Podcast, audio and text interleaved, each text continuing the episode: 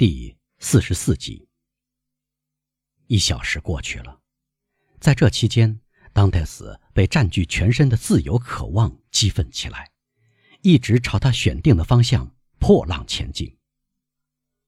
啊，他心里想：我快游了一小时，由于逆风的关系，我要减慢四分之一的速度。不过，除非我看错了路线，我现在大概离迪布朗岛不远了。但是。如果我搞错方向，就糟了。一阵战栗掠过他的全身，他想仰伏在海面上歇息一会儿，可是大海变得越来越波浪汹涌。他随即明白，他本来指望松弛一下，可这种方法是行不通的。那么，他说：“好吧，我游下去，直到双臂精疲力竭，全身痉挛。”那时，我就会沉入海底。他带着绝望产生的力气和冲动游起来。突然，他觉得本来已经非常幽暗的天空变得越发阴沉了，一块又厚又重又浓的乌云向他压下来。同时，他感到膝头一阵剧痛。他的想象力以无法计算的速度告诉他，他中了子弹。他马上就会听到一声枪响，但是枪声听不到。当戴斯伸手去摸，碰到一样东西，他收缩另一条腿，触到了地面。于是他看到自己原来认为云的物体是什么东西。离他二十步远，一大块古怪的岩石矗立着，活像是一个巨大的火炉。正当熊熊燃烧时，变成了石头。这，是蒂布朗岛。当戴斯站起身来，向前走了几步，躺在花岗岩的尖端上，感谢上帝。此时此刻，他觉得这些岩石尖端比最柔软的床还要舒服。尽管狂风暴雨快要来临了，由于他精疲力竭，还是沉沉入睡，因为他的身体。已经麻木，不过心灵还清醒地意识到，获得了意外的幸福。过了一小时，埃德蒙在雷声的轰然巨响中震醒了，暴风雨来临了，天空中雷鸣电闪，不时有道电光犹如火蛇一般自天而降，照亮波涛和乌云，乌云如同无边混沌中的浪潮，前拥后挤的。滚滚向前。当戴斯用海员的目力环顾四周，他没有搞错，他来到两个岛中的第一个，这确实是蒂布朗岛。他知道这个岛光秃秃的，毫无遮盖，无处藏身。只要暴风雨停息，他就可以重新下海，游到了梅尔岛。那个岛同样贫瘠，不过大一些，因此更容易躲藏。一块悬空的岩石给当泰斯提供了临时的藏身之处，他躲到底下。几乎与此同时，暴风雨以摧枯拉朽之势席卷而来。埃德蒙感到躲藏处上面那块岩石在震动，浪涛撞击在巨大的金字塔形的岩石底部上，浪花溅到他的身上。虽然他安然无恙，但在闷雷声和耀眼的闪电中。却感到头晕目眩，他觉得脚下的小岛在震颤，像一艘抛锚的船，时刻就要挣断缆索，卷入无边的漩涡之中。这时他才想起，二十四个小时以来，他没有吃过东西，他饥肠辘辘，口渴难熬。当戴斯伸出双手和头，喝着岩石凹洞里贮存的雨水。他抬起身子的时候，一道闪电照亮了天空，仿佛劈开了天穹，露出上帝光华四射的宝座坐骑。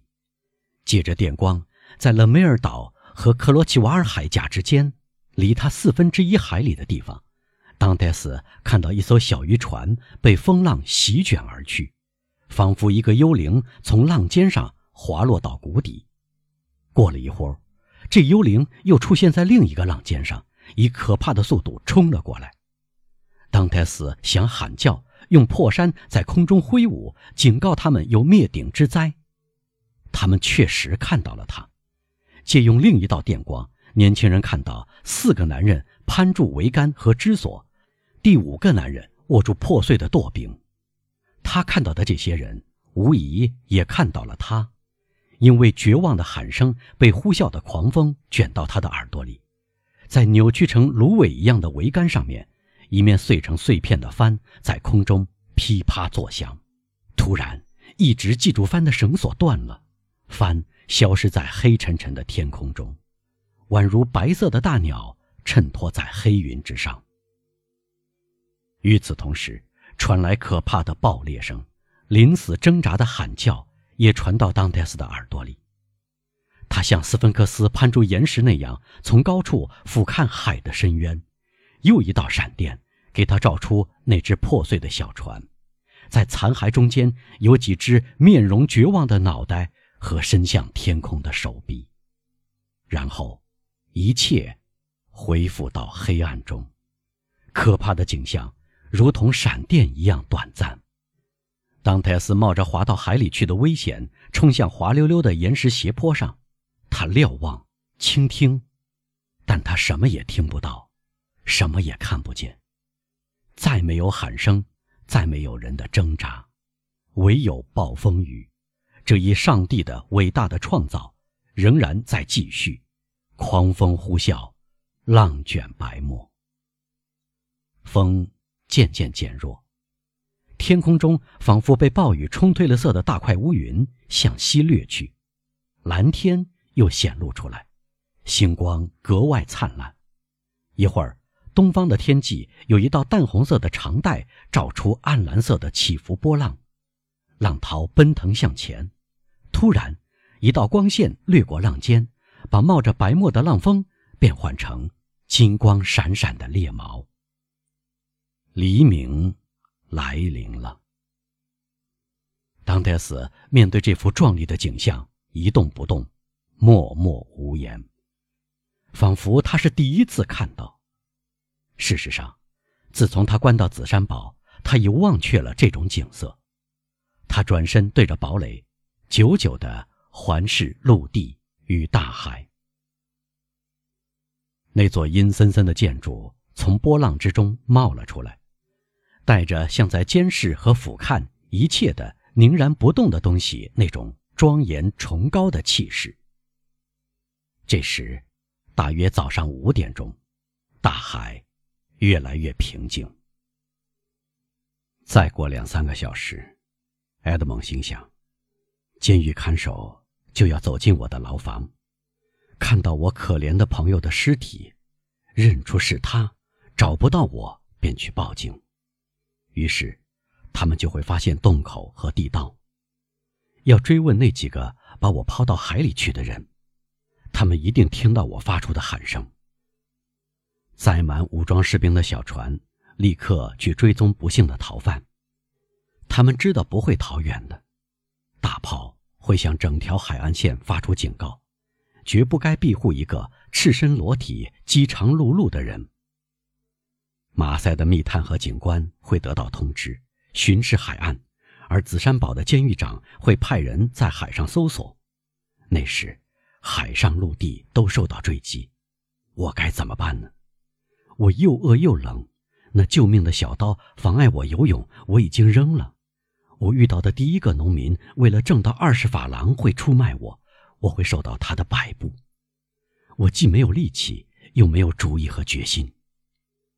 哦，上帝，上帝，请看看，我真是受够了苦，我已经毫无办法了，救救我吧！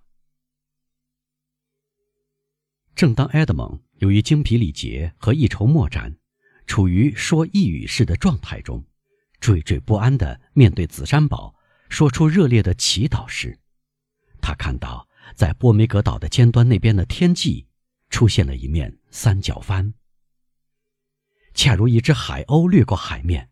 唯有海员的眼睛才能认出这艘小帆船是一艘热那亚的单桅三角帆船，它正航行在大海依然半明半暗的航道上。这艘帆船从马赛港出发，来到外海，削尖的船头为圆鼓鼓的船身开路，翻起闪光的浪花。呼，当戴斯嚷道：“如果我不怕受到盘问，被认出是逃犯，然后带回马赛，再过半小时，我就可以登上这艘船。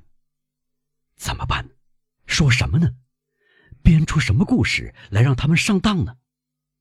这些人都是走私贩子，等于半个海盗。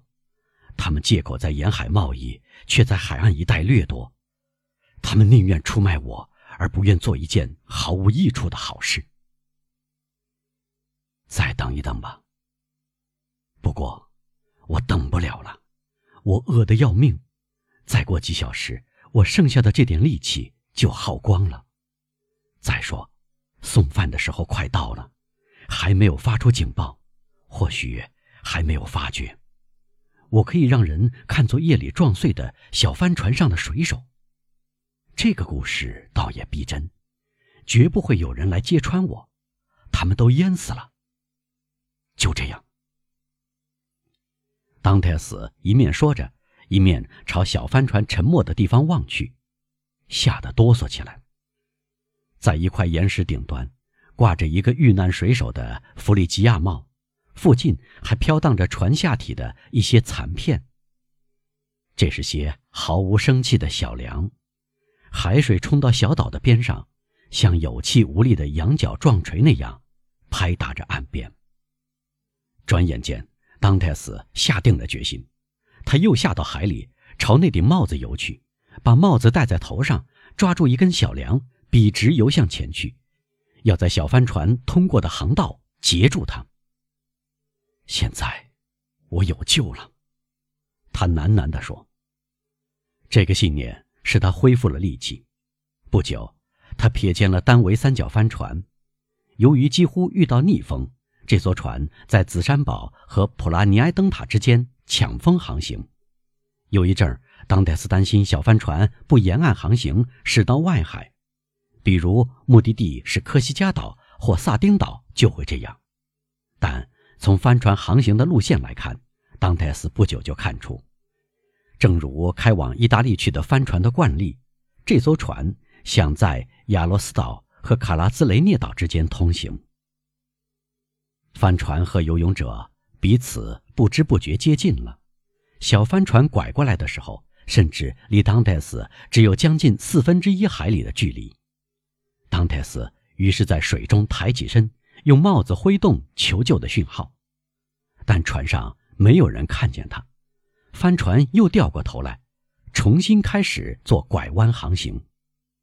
当泰斯想呼喊，但他目测距离，明白他的声音绝对传不到船上，会像刚才那样被海风吹跑，被浪涛声淹没。这时他庆幸自己未雨绸缪，躺在一根小梁上面。像他这样浑身无力，或许在海上无法支持到登上这艘单桅三角帆船。